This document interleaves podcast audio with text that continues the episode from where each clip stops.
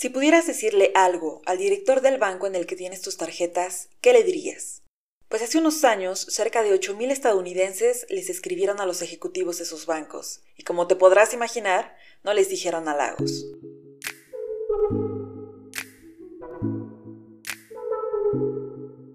Bienvenidos a los libros de la política, el podcast que te abrirá el apetito de conversación sobre los temas políticos de la actualidad. Te propongo que por medio de los libros escuchemos a las voces líderes de este tema. Mi nombre es Ilan Rosales y en este episodio hablaremos sobre por qué los bancos son el problema.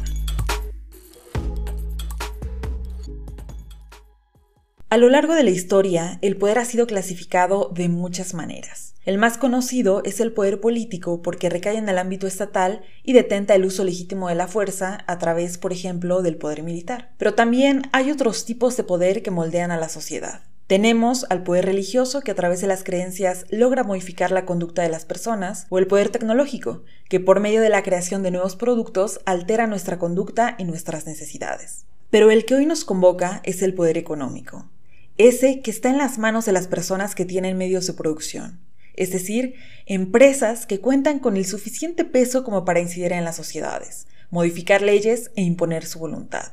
Para reflexionar sobre este tema estaremos leyendo no a uno, sino a muchos autores. En primer lugar, me gustaría contarles sobre Ocupar Wall Street o Occupy Wall Street, como es su nombre original en inglés. Este fue un movimiento social que emergió en Estados Unidos en 2011 para protestar en contra de la corrupción del sistema financiero. La consigna era muy clara. El 99% de la gente no toleraría al 1% privilegiado. Se exigía que la economía se pusiera al servicio de las personas y no de los banqueros, políticos y personas adineradas. Y es que, si recuerdan, en 2008 se desató una crisis financiera como consecuencia del colapso de la burbuja inmobiliaria, también conocida como crisis de las hipotecas subprime, un tipo de hipoteca de alto riesgo que se otorgó a personas con poca solvencia para pagar vivienda. Esa historia fue todo un embrollo que destrozó la economía. De lo que sí no hay duda es que fue obra de entidades bancarias irresponsables, pero también de políticos y funcionarios cómplices que permitieron y alimentaron la burbuja inmobiliaria. Las consecuencias de esa crisis fueron terribles. El valor de las casas se depreció, se perdieron millones de empleos y por lo tanto se generaron nuevas deudas. El problema con esos números y en general con esta síntesis cuantitativa de los hechos es que nos olvidamos de las historias de personas de carne y hueso que lo han perdido todo. Aquí es cuando entra el libro.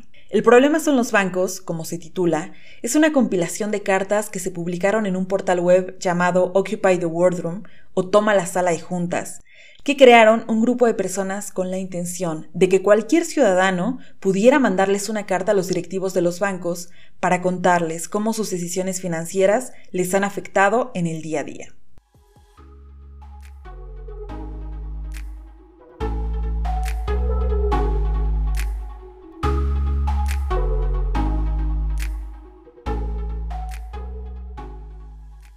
Las cartas tienen distintos tonos. Predomina la molestia por las diferencias que hace el propio sistema entre los ricos y los pobres. Hay hastío por un sistema financiero tan deshumanizado que es incapaz de ver las necesidades de la mayoría de la población.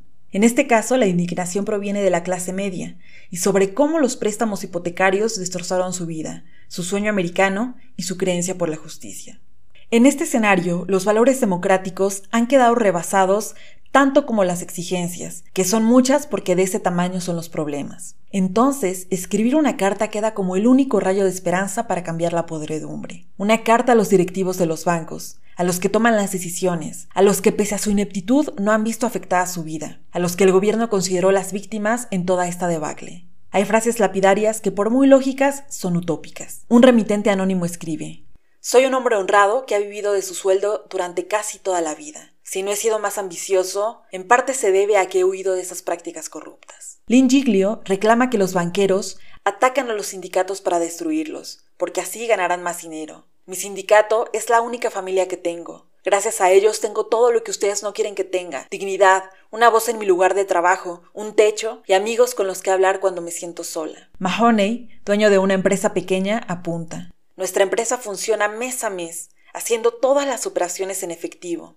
No nos arriesgamos demasiado, porque somos unos propietarios responsables, sin intención alguna de ser rescatados con el dinero de nuestros conciudadanos. Estamos trabajando mucho para construir nuestro sueño americano a escala, pero respetando las leyes. Esto es, En pocas palabras, la declaración de muchas personas que nos explican cómo es que alguien puede llegar a actuar de una manera tan frívola y egoísta. Y en este sentido, exponen sus vidas para que los destinatarios sepan que los círculos en los que viven están lejos de ser realidad que la vida que tienen y que se excusan en nombre del esfuerzo no es más que una serie de coincidencias que ahora los hace ser los peores parásitos. Porque ¿cómo es posible que el sueldo de un vaquero como Brika Padit de Citigroup gane 415 veces más que alguien que gana un salario mínimo? ¿Cómo es posible que estén despojados de sus casas? ¿Cómo es posible que no hayan recibido ayuda? ¿Cómo se atreven a tacharlos de revoltosos?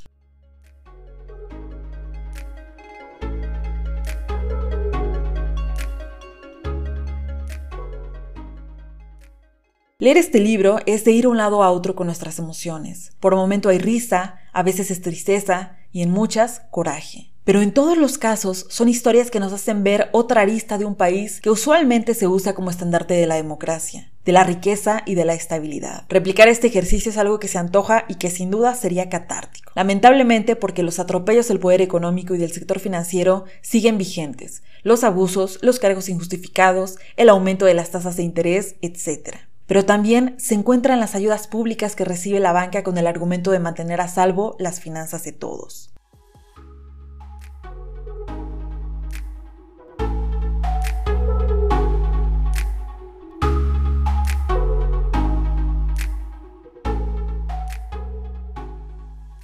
El problema son los bancos es un compilado de cartas que atestiguan la decepción y el desaliento de un sistema que no muestra interés por el 99%. Con suerte, alguna de estas cartas llegaron a los oídos correctos, pero si no fue así, al menos no van a quedar inertes. Estarán ahí para recordarles a los empresarios y políticos que sus decisiones tienen impactos fatales en la vida de las personas. Lo más admirable es que esos cientos de autores establecieron un diálogo con sus enemigos, si es que así les podemos decir. A veces sí con resentimiento o hostilidad, pero nunca con insultos. Por eso se los recomiendo. Además, el precio de este libro es probablemente el más asequible que hemos reseñado en el podcast, 100 pesos mexicanos o 5 dólares americanos. Y lo editó Sexto Piso en colaboración con la Universidad Autónoma de Nuevo León. ¿Ustedes qué piensan? Como en todos los episodios, los invito a que nos dejen sus comentarios en nuestro Twitter, Libros Política, o en el correo electrónico loslibroselapolítica.com. Si este episodio les gustó, compártanlo con sus amigos para que más personas discutamos y analicemos los libros de la política. Hasta la próxima.